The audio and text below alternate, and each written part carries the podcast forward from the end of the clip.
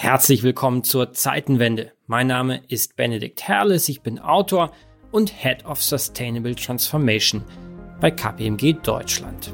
Heute sprechen wir über ein sehr emotionales und bisweilen hitzig diskutiertes Thema.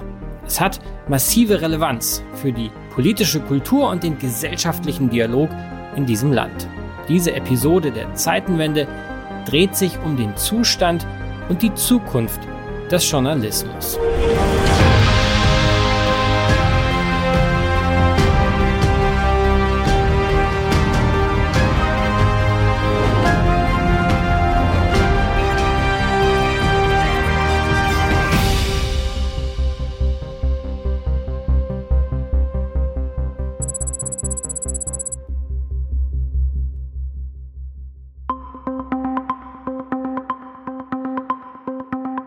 Der öffentlich-rechtliche Rundfunk ist ein ausgewachsenes Medienimperium.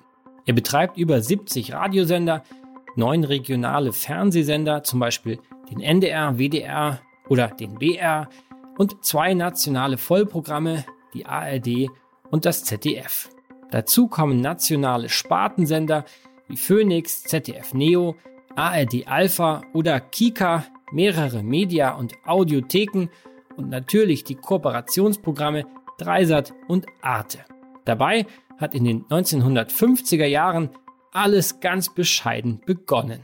Wir, meine verehrten Zuschauer, das ist die Fernsehabteilung des Nordwestdeutschen Rundfunks mit allen ihren Mitarbeiterinnen und Mitarbeitern, haben uns seit Monaten darauf vorbereitet, Sie ab heute mit einem täglichen Fernsehprogramm zu erfreuen. Die anderen großen Institutionen des Journalismus sind die privaten Zeitungsverlage und Printredaktionen. Seit Jahren kämpfen sie mit fallenden Auflagen und sinkenden Werbeerlösen. Der Spiegel hatte im vierten Quartal 2020 eine verkaufte Auflage von rund 650.000 Stück. Vor gut zwei Jahrzehnten lag dieser Wert noch bei gut einer Million. Ähnliches gilt auch für die Bild-Zeitung. Sie hatte im vierten Quartal letzten Jahres eine verkaufte Auflage von rund 1,2 Millionen Exemplaren. Zu Beginn des Jahrtausends waren es noch weit über 4 Millionen. Die digitale Transformation und eine Kultur der kostenlosen Inhalte im Internet haben dem Printjournalismus schwer zugesetzt. Ein Medienmanager beschrieb es mir einmal mit folgenden Worten. Die Chefredakteure dieser Republik managen den Niedergang. Längst haben die Verlage damit begonnen, auch im Netz Geld für ihre journalistischen Leistungen zu verlangen. Bezahlschranken wurden errichtet, bisher scheinbar nur mit mäßigem Erfolg. Knapp 60 Prozent der Deutschen haben noch nie für die Berichterstattung online gezahlt. Gerade ältere Generationen haben kaum Kaufbereitschaft für journalistischen Content. Von Einnahmemangel kann beim öffentlich-rechtlichen Rundfunk dagegen kaum die Rede sein. Deutschland leistet sich den bestfinanzierten öffentlich-rechtlichen Rundfunk der Welt. Das jährliche Budget von ARD, ZDF und Deutschlandradio beträgt insgesamt rund 8 Milliarden Euro. Der ARD alleine mit ihren neuen Landesrundfunkanstalten kommen dabei jährliche Gesamterträge von rund 5,7 Milliarden Euro zu. Das ist wohlgemerkt nur das Geld aus den jährlichen Beitragseinnahmen. Dazu kommen noch wenn auch relativ überschaubare Werbeeinnahmen. Zum Vergleich, die britische BBC hat ein jährliches Budget aus Rundfunkgebühren von rund 3,5 Milliarden Pfund, also ungefähr 4 Milliarden Euro.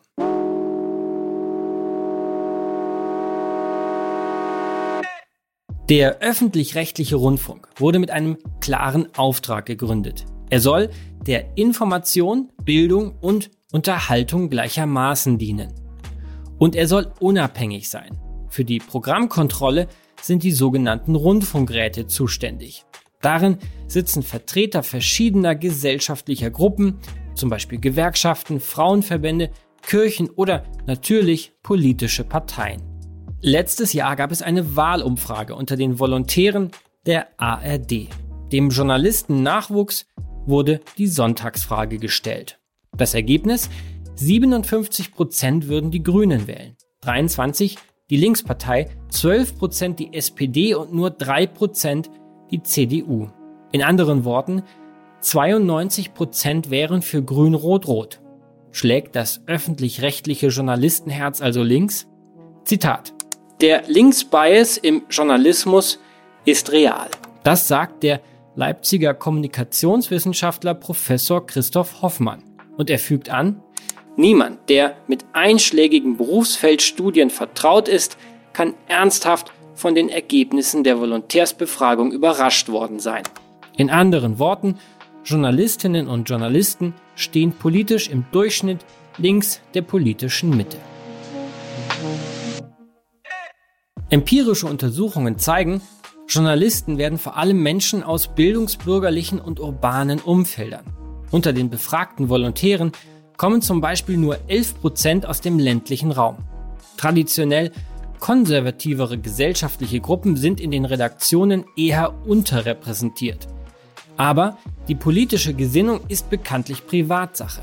Ob ein Journalist links oder konservativ wählt, geht niemanden etwas an, solange er seine Arbeit objektiv macht. Doch wie nehmen die Zuhörer und Zuschauer die Berichterstattung des Journalismus wahr? Empirische Studien weisen darauf hin, dass gerade Bürger, die politisch etwas rechts der Mitte stehen, ein deutlich geringeres Vertrauen in den Journalismus haben. Die Unzufriedenheit mit der medialen Berichterstattung ist dabei stark auf Themen fokussiert, die konservativen Medienkonsumenten besonders wichtig sind, zum Beispiel Migration oder die Euro-Rettung.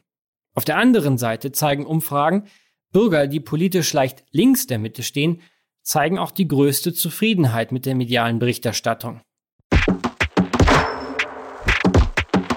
Was sind die Gründe für diese unterschiedlichen Zustimmungswerte? Könnte es sein, dass sich die politische Gesinnung der Redaktionen durchaus im journalistischen Output niederschlägt? Ein nach links tendierender Journalismus ist keinesfalls ein deutsches Phänomen. Gerade in den USA zeigt sich Ähnliches. Laut einer Analyse des unabhängigen Thinktanks Ad Fontes ist die Berichterstattung von ABC, NBC, CNN, Washington Post und New York Times links der politischen Mitte beheimatet.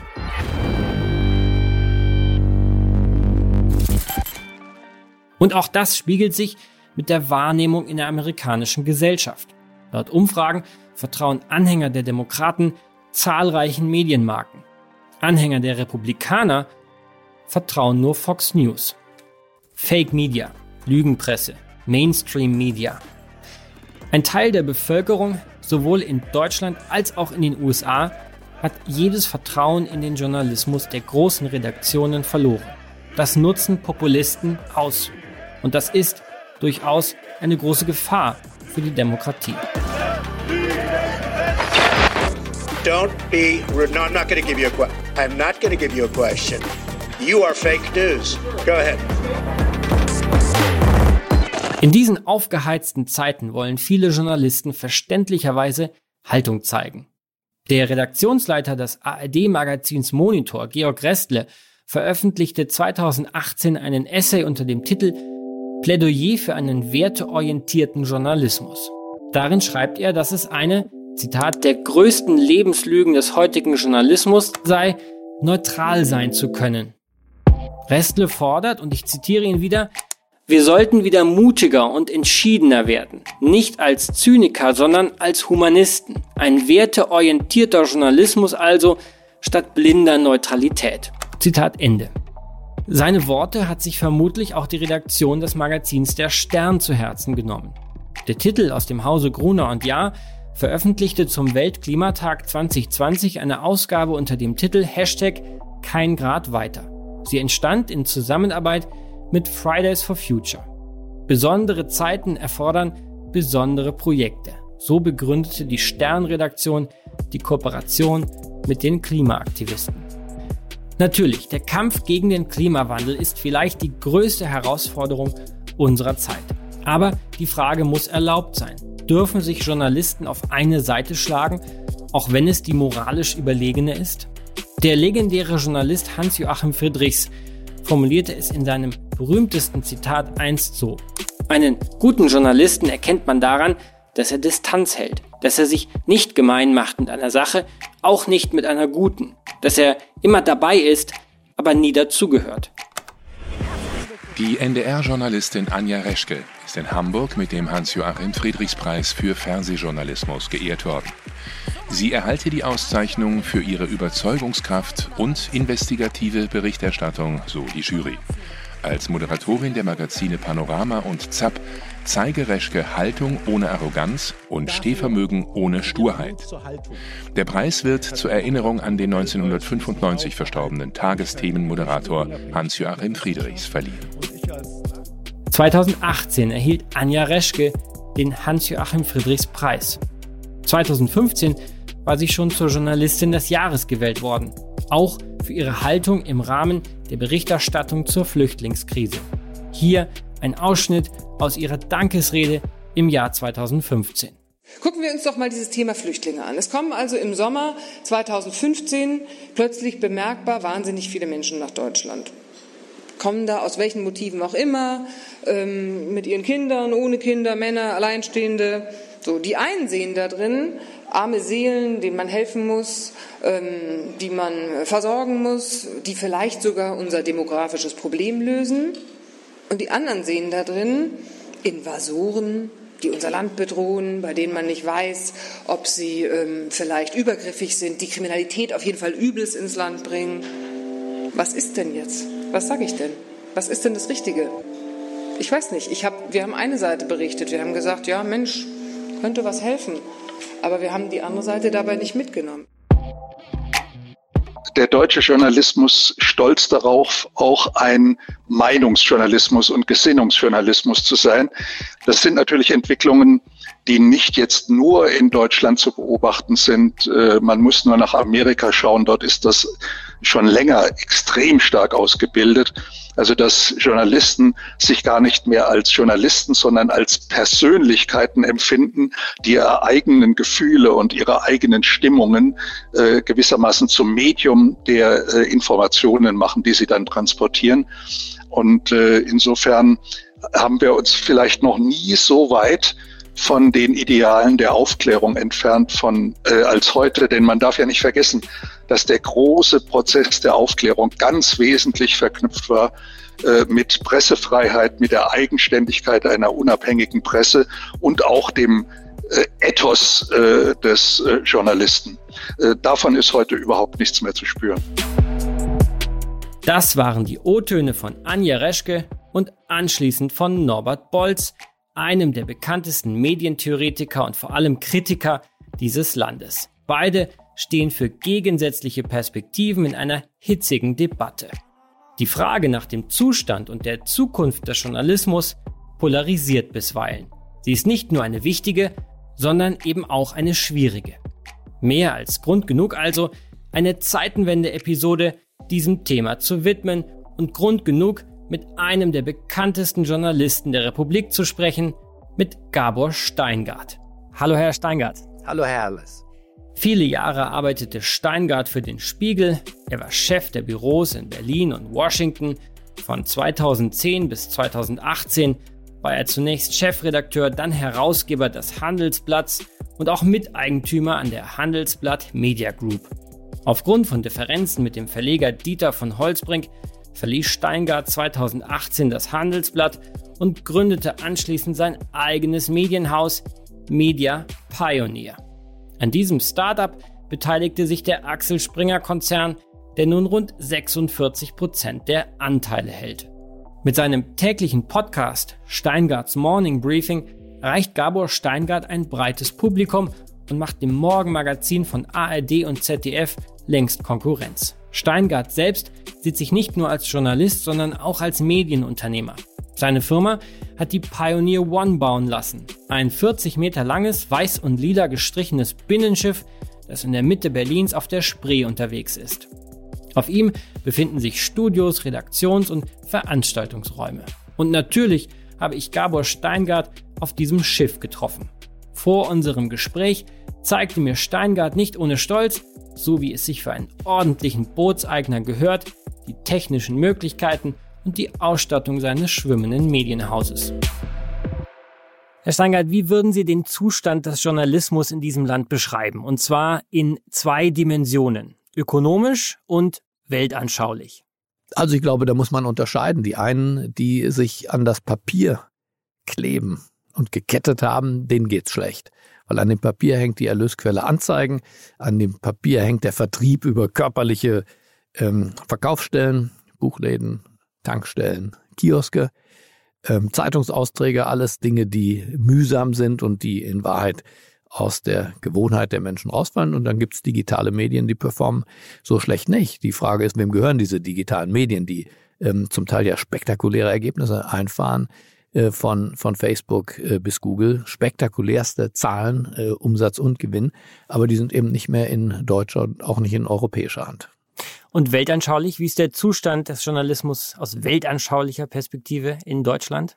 Na gut, ich glaube, es hat in den letzten Jahren eine eine zunehmende Verbreitung von Haltungsjournalismus stattgefunden. Das heißt, Neugier wurde durch Haltung ersetzt und das eigentliche Reportieren äh, von, von Wahrheit und von Wirklichkeit, ähm, selbst wissend, dass es verschiedene Wahrheiten und zuweilen auch eine Wirklichkeit hinter der Wirklichkeit gibt, aber dass das Thema Haltung eine, eine Dominanz gewonnen hat in vielen Redaktionen, äh, das ist, glaube ich, unverkennbar. Das gilt solche Aussagen nie für 100 Prozent aller Journalisten. Das wäre ungerecht. Aber ähm, wenn man es vergleichen möchte zu den 70er und 80er Jahren, ähm, dann würde ich schon sagen, dass dieser, man kann auch sagen, ethische Ansatz, der aber eher vielleicht zu einer Kirche oder zu einer Glaubensgemeinschaft passt als zum Journalismus, dass dieser ethische Ansatz sich als neue Normalität äh, für viele erweist. Wir werden über beide Themen sprechen, über die wirtschaftliche Dimension und über diese weltanschauliche Dimension. Bleiben wir vielleicht bei letzterer. Was sind denn aus Ihrer Sicht die Ursachen für den Siegeszug des Haltungsjournalismus in diesem Land? Tja, das ist schwer zu ergründen. Das müssten wahrscheinlich Medienwissenschaftler tun. Das hat vielleicht auch was mit der Ungerechtigkeit der Welt zu tun, mal im Positiven, ja, Klimawandel und so weiter wird von vielen äh, Rassismus, Antisemitismus auch von vielen Journalisten als empörend empfunden und zwar dann als so empörend, dass es übermächtig ist, in ihnen das Gefühl ähm, für Abhilfe zu sorgen. Insofern ist das aus meiner Sicht kein bösartiger Impuls, aber es ist ein Impuls, der, der unserem Auftrag in der Gesellschaft widerspricht. Zumindestens, wenn es, wenn es so dominant wird. Ich glaube, im Leitartikel, im Kommentar, äh, da ist das dann auch gefordert. Ähm, und insofern kennen wir schon die journalistische Figur auch des, des Weltverbesserers, der Kommentator, der von der Kanzel herunter sagt, wie er meint, wie die Dinge geregelt werden sollten. Aber unsere eigentliche Funktion als Medium, ja, in dem wir widerspiegeln, reflektieren, durch uns durch Wirklichkeit hindurchgehen muss, durch die Zeilen, durch den Film, durch den, durch den Sound, da, die, die ist ein Stück weit dabei verloren gegangen. Und äh, das ist eine insofern für die Gesellschaft nicht sehr positive Entwicklung, weil die Gesellschaft braucht einen Spiegel, der nicht beschlagen ist und auch nicht ver verzerrt ist, kein Zerrspiegel, sondern sie braucht tatsächlich ähm, in ausreichendem Maße eine Reflexion dessen, was ist. Sie sprachen die Ungerechtigkeiten der Welt an, aber die ist ja nicht neu. Rassismus gab es immer schon, Kriege gab es immer schon, Ungerechtigkeiten jeder Art gab es immer schon, aber diese, dieser Siegeszug der Haltung, der ist doch neu. Also es ist eine andere Reaktion am Ende des Tages auf diese Ungerechtigkeiten. Ja, vielleicht das. Was genau der, der, der Auslöser ist, ich sag mal, für so emotionale und moralische Wellen in einer Gesellschaft, nehmen wir mal Rassismus. Wahrscheinlich ähm, hm. Oder bei Kriegen ist es leichter, dafür habe ich die Zahlen besser im Kopf. Äh, wir haben heute weniger Kriege als je zuvor. Und diese weniger Kriege werden mit weniger Toten gekämpft. Der Erste Weltkrieg, Zweite Weltkrieg, aber auch noch Vietnam und so weiter. Und trotzdem gibt es ein Empfinden, äh, dass überall Krieg ist, dass wir zu viele Waffen haben, dass die Waffen zu Krieg führen, was oft gar nicht stimmt. Die Waffen führen nicht automatisch mehr zu Krieg, weil sie hinterlegt sind mit Vertragssystemen, mit politischen Aktivitäten, dass es nicht dazu kommt. Die US-Armee hat äh, seit, seit Kuwait, seit Irak danach nochmal praktisch in größerem Umfang nicht mehr interveniert. Auch diese Interventionen waren nicht sehr erfolgreich, wie wir wissen. Und insofern gibt es dann Auseinanderklaffen tatsächlich zwischen den Gefühlen äh, zu diesen Themen äh, und, und der Tatsächlichkeit. auch bei Welthunger und, und so weiter sind das äh, ähnliche. Ja? Wir, wir ernähren heute sehr, sehr viel mehr Menschen. Das subjektive Empfinden ist ein anderes. Und da kommen Journalisten ins Spiel. Sie müssen eigentlich diese Brücke zwischen Gefühlen und Fakten, ja, die, die dürfen sie nicht äh, zugunsten der Emotion füllen, diese Lücke, sondern sie müssen der ehrliche Makler tatsächlich sein, der ehrliche Makler von Wirklichkeit. Sie schreiben auf Ihrer Webseite, das Problem sind nicht die kritischen Journalisten, sondern die harmlosen. Wie groß ist der Anteil an harmlosen Journalisten in diesem Land? Und ist er gestiegen in den letzten Jahren? Er ist jedenfalls zu groß. Das Hoffen auf das nächste Interview mit einem Politiker verführt viele dazu, schon im Vorfeld gefällig zu sein. Gefällig gegenüber dem Menschen, den sie eigentlich kontrollieren sollen. Und äh, das führt zu dieser Harmlosigkeit, dass äh, in einer Corona-Pandemie die Medienlage sich eigentlich für die Politik sehr harmonisch liest. Derweil im Volk ist ziemlich brodelt. Die Menschen sprechen sehr, sehr anders, als die Zeitungen sprechen. Und wer eine Erklärung haben möchte für die Auflagenrückgänge, praktisch aller deutschen Traditionsmedien, der, der findet sie hier. Da gibt es einen riesen Gap zwischen dem, wie die Bevölkerung auch zugespitzt äh, Sachen äh, diskutiert, äh, von, von Übersterblichkeiten bis äh, wie viel sterben eigentlich durch, durch, durch Lungenkrebs, durchs Rauchen. Da, aber das traut sich mal überhaupt kein Kommentator äh, in den Tagesthemen zu. Diese, das ist politisch nicht korrekt. Und dessen, was da politisch nicht korrekt ist, davon lebt aber eigentlich die Debatte. Denn die Politiker sind zu sich selber ja schon korrekt. Reicht doch eigentlich. Reden wir mal über den öffentlich-rechtlichen Rundfunk. Der hat ja in dieser Corona-Pandemie eine ganz besondere Rolle. Ähm, wie würden Sie die Rolle beschreiben des öffentlich-rechtlichen Rundfunks in diesen pandemischen Monaten? Also ich finde nicht, dass er versagt hat.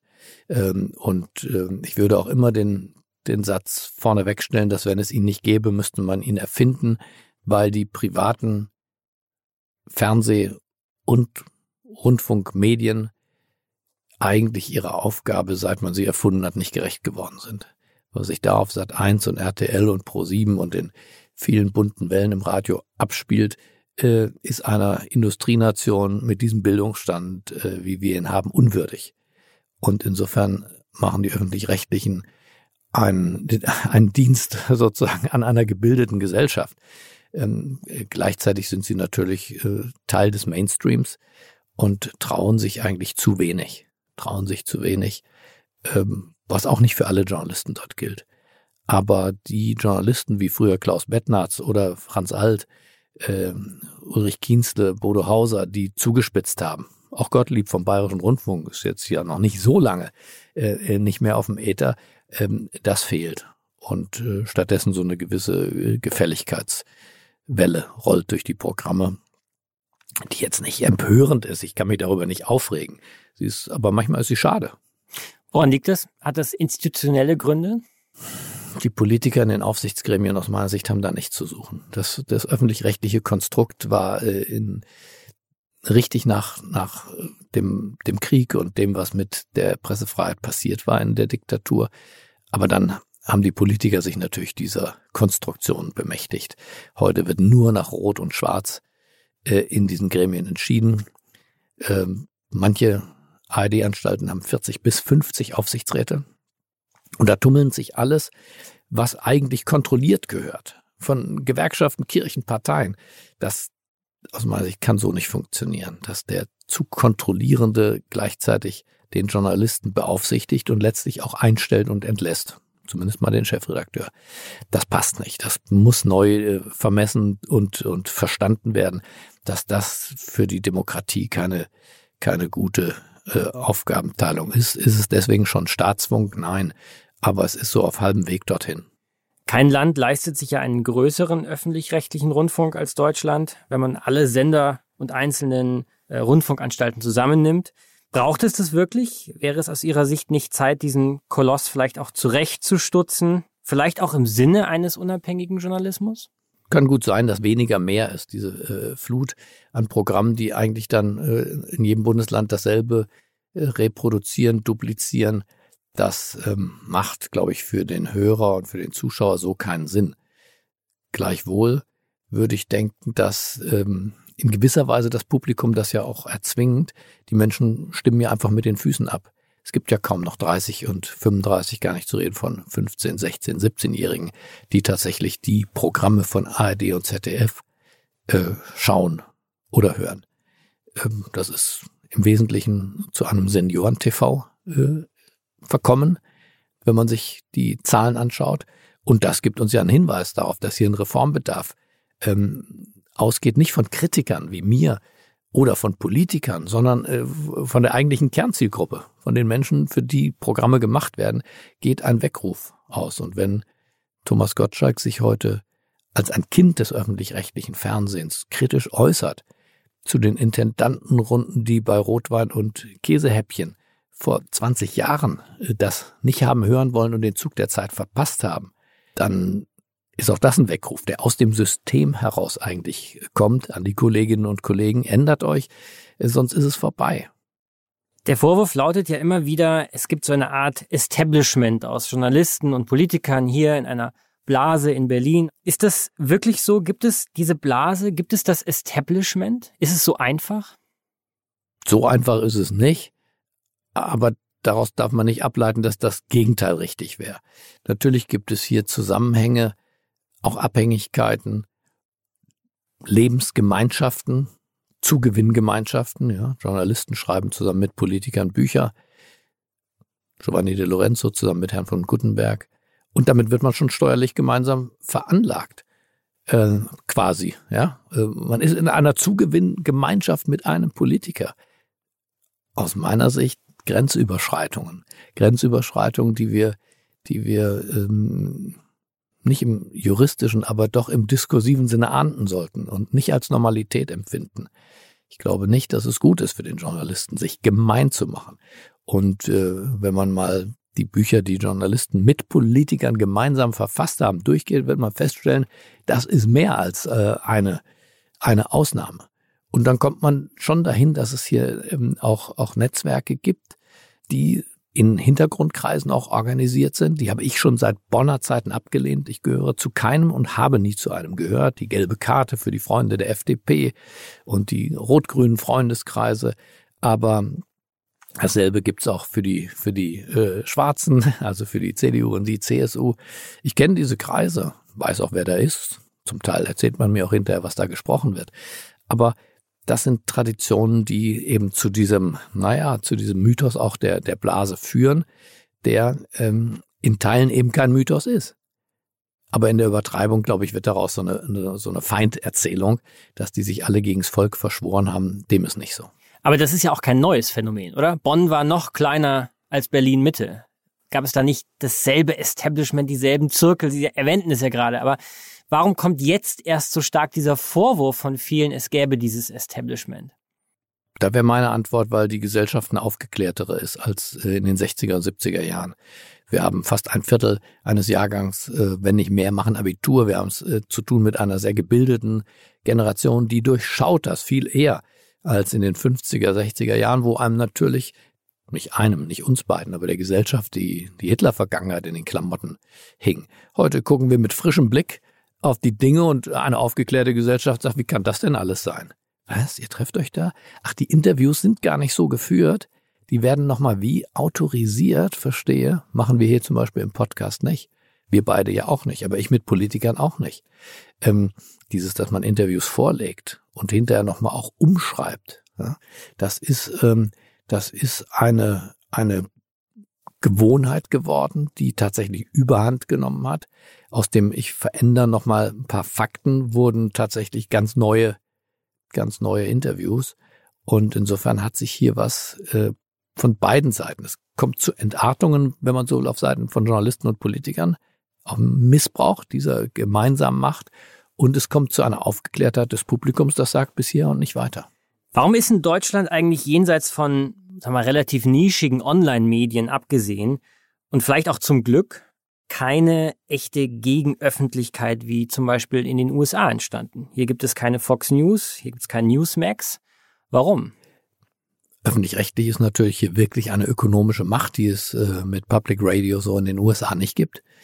Ähm, das ist die eine Begründung. Die andere ist, ähm, Deutschland ist mit seinen Medien bislang äh, wahrscheinlich besser gefahren als die USA mit ihren Medien.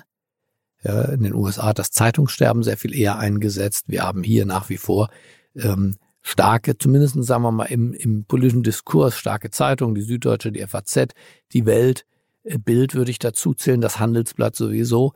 Ähm, insofern, dass diese Vielfalt hat das große Amerika zum Teil gar nicht mehr.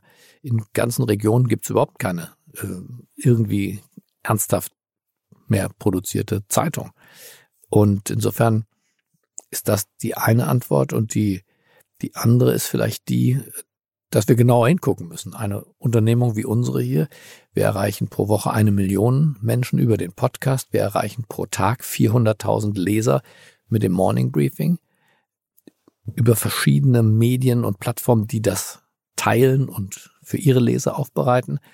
Der Bloomberg Terminal beispielsweise oder Focus.de und andere. Also insofern gibt es schon auch neben, ja, halten Sie mal die 400.000 neben die Auflage äh, von Handelsblatt oder Welt oder FAZ, dann werden Sie sehen, da kommen wir schnell in die Richtung dieser Reichweiten. Vielleicht übertreffen wir sie in Teilen und an manchen Tagen auch. Also insofern, da, da entwickelt sich vielleicht mehr als, als man wahrnehmen will. Könnte Bild TV das neue Fox News in Deutschland werden? Das glaube ich nicht. Das fängt schon damit an, dass die Macher von Bild nicht so äh, äh, rechtskonservativ, populistisch, äh, agitatorisch unterwegs sind. Jedenfalls nicht die Sendung, die ich gesehen habe und nicht die Person, die ich kenne. Man muss dazu sagen, Axel Springer ist ja bei Ihnen investiert auch. Ja, aber das, ich würde sagen, wenn, wenn ich es anders sehe, ich glaube, man kann nicht sagen, dass äh, die also ich habe vier Jahre in den USA gelebt und Fox News praktisch jeden Tag geguckt. Diese agitatorische Welle, die davon ausgeht, dieses Ich will das Establishment wie eine politische Partei angreifen, zerstören, bloßstellen, das gibt es hier bei uns so nicht. Das passt auch nicht zu der deutschen Nachkriegstradition, weil wir das vorher hatten. Dass äh, die Medien in der Weimarer Zeit waren zum Teil ja wie Fox News. Insofern haben wir mit diesem politisch agitatorischen Programm später dann das neue Deutschland in der DDR keine gute Erfahrung gemacht. Deswegen glaube ich, hat es keine Chance und deswegen versucht es auch keiner. Wie sieht denn die wirtschaftliche Zukunft des Journalismus aus? Wie gut funktionieren die immer weiter verbreiteten Paywalls? Die Zahlen, die man dazu liest, stimmen ja nicht unbedingt optimistisch. Knapp 60 Prozent der Deutschen haben noch nie für die Berichterstattung online gezahlt. Gerade ältere Generationen haben kaum Kaufbereitschaft für journalistischen Content. Wie kann das weitergehen? Na, das muss entwickelt werden, diese, diese Kaufbereitschaft. Da braucht man das seriöse Gespräch mit dem Konsumenten und gleichzeitig ähm, muss man auch mutige Manager haben, die das durchsetzen. Wenn ich tatsächlich dem Klick hinterherlaufe und dem nächsten Banner und glaube, damit Journalismus auf Dauer finanzieren zu können, das wird nicht funktionieren. Auch hier kommen ARD und ZDF natürlich rein, die ein sehr umfangreiches Newsangebot auch im Internet haben, dass es den dass es den Privaten schwer macht. Ich habe für mich ausgerechnet, dass ich pro Jahr ungefähr äh, bei einem der einschlägigen äh, Kaffeeketten über 2000 Euro ausgebe, weil ich, wie viele, immer einmal am Tag einen großen Latte Macchiato mir leiste. Und dann kommt man bei über 2000 Euro raus. Ein Abonnement, selbst das teuerste, ja, das Handelsblatt war immer teuer schon, da reden wir dann aber von, von Richtung 800 Euro.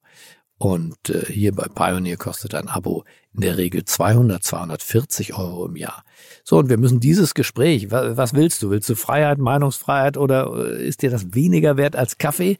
Naja, also den meisten ist halt nicht bewusst, dass sie für ihren Kaffee 2000 Euro ausgeben, wenn sie da quasi jeden Tag hinmarschieren. Aber dass Zeitung, Information auch ein Grundnahrungsmittel ist, dafür, glaube ich, müssen wir aktiver eintreten, als wir das bislang tun. Aber dieses Gespräch hätte man ja auch schon fast in den 90er Jahren des letzten Jahrhunderts führen können und wahrscheinlich müssen, oder? Das war müssen. doch die Ursünde der deutschen Verlegerlandschaft. Ja, ich nenne das den Jahrhundertirrtum. Dass sie glaubten, das Internet sei ein Marketing-Tool zum Umwerben neuer Printabonnenten. Aber irgendwann muss man das ja kapieren, dass das ein Irrtum war. Und dann folgt daraus eine Strategie. Ich glaube, dass es manche eingesehen haben, aber die wirkliche Trendumkehr in der Strategie ist nicht erfolgt. Bis heute nicht erfolgt. Denn sonst wären nicht bei, bei, bei Spiegel.de aber eben auch bei Bild.de so viel noch umsonst zu lesen. Das ähm, sind alles halbherzige Paid-Konzepte. Äh, an dem Tag, wo das Land radikal sagen würde, liebe Leute, bis hier und nicht weiter von unserer Seite jetzt mal. Wir können euch keine Qualität bieten für umsonst. Da würde die Landschaft sehr viel anders aussehen. Wann wird die letzte gedruckte Zeitung in diesem Land erscheinen? Ja, das weiß ich natürlich nicht. Aber es wird auch immer gedruckte Zeitungen geben, solange es Menschen gibt, die an der Haptik festhalten, so wie es die Schallplatte ja auch noch gibt. Aber das ist am Ende ist es dann gar keine relevante Größenordnung mehr. Und insofern verliert sich die Antwort auf die Frage im, im, im Nichts. Ähm, eine Zeitung, die praktisch nur noch für, für Minderheiten dann gemacht wird, ist nicht mehr die Zeitung, über die wir beide reden. Wir reden ja über ein Massenmedium, das morgens früh ähm, eine ausgeruhte, aufgeklärte Leserschaft äh, versammelt, richtig noch. Ein Lagerfeuer, das brennt. Und nicht so ein, so ein Scheit, das noch irgendwo glimmt. Und insofern, aus meiner Sicht, ist das Leben dieser großen Zeitung schon eigentlich vorbei. Wir, wir sind schon im Abspann dieses Films.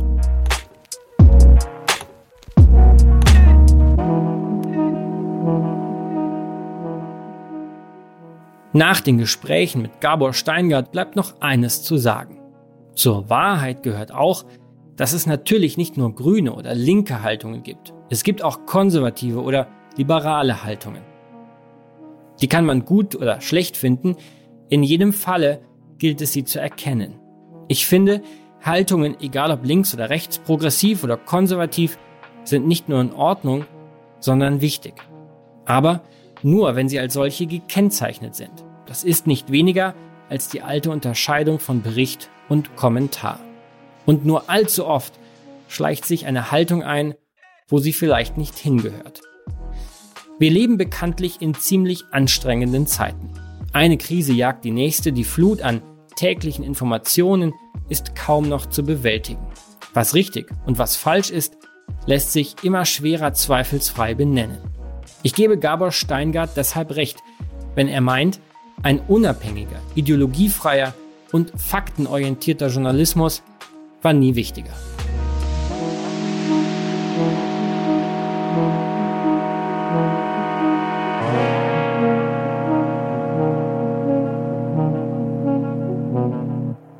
Die letzte Frage stelle ich allen meinen Gästen. Es ist die Frage nach dem Jahr 2051. Warum? Das ist natürlich die Mitte des Jahrhunderts. Es ist auch das Jahr, das wenn ich den Briefen der deutschen Rentenversicherung glaube, das erste Jahr meines Ruhestands sein wird. Und ich möchte gerne wissen, in welcher Welt ich meine hoffentlich schönen Jahre als rüstiger Rentner dann verbringen werde. Deshalb auch an Sie die Frage, Ihre Vision für das Jahr 2051. Wie sieht der Journalismus in dieser Republik in diesem Jahr aus? Was, was für Medien werde ich konsumieren als, als Rentner?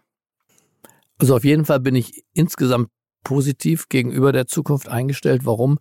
Weil alle diese dystopischen Annahmen sich als nicht, nicht, nicht, nicht bewahrheitet haben. Muss man einfach sehen. Äh, weder ist die Menschheit verhungert, ähm, noch ist sie am Atommüll und am Atomtod gestorben. Ähm, also einfach nichts von unseren. Äh, der saure Regen hat die Wälder nicht entlaubt. Warum? Nicht, weil die Befürchtungen falsch waren, aber weil wir Menschen sind und, und smart reagiert haben auf all diese Dinge.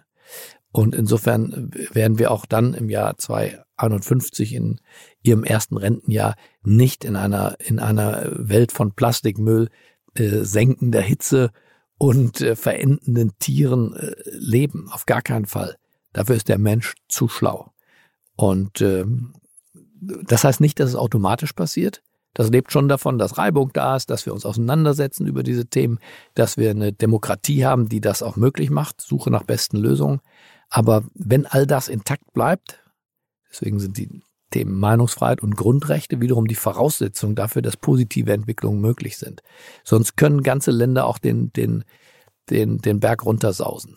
Ja, wie wir das ja in der Weltgeschichte immer mal wieder erlebt haben. Dass Länder, Kontinente, Afrika ähm, einfach für eine sehr lange Zeit Negativentwicklungen einnehmen, auch China lange Zeit. Damit das nicht so kommt, müssen wir Meinungsfreiheit und die Medien sozusagen lebendig halten. Deswegen ist die Debatte, die wir jetzt hier führen, eine relevante Debatte und keine Branchendebatte, sondern das ist die Voraussetzung dafür, ähm, dass Fortschritt stattfindet.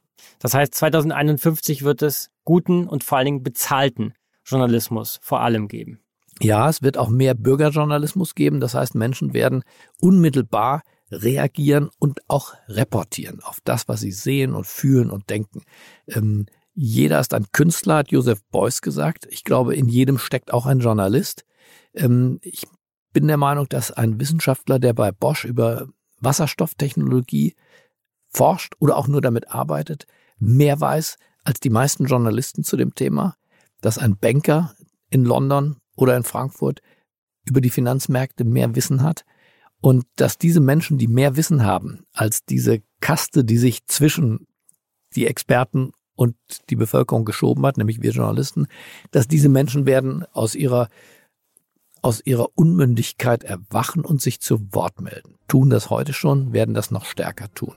Und insofern wird Journalismus in meiner positivsten aller Welten eine breite, demokratisch getragene Entwicklung sein, die nicht mehr nur eine kleine Gruppe ausübt. Vielen Dank, Herr Steingart. Vielen Dank, Herr Herrles, für das Gespräch. Mein Name ist Benedikt Herrles. Vielen Dank fürs Zuhören und bis zum nächsten Mal bei der Zeitenwende.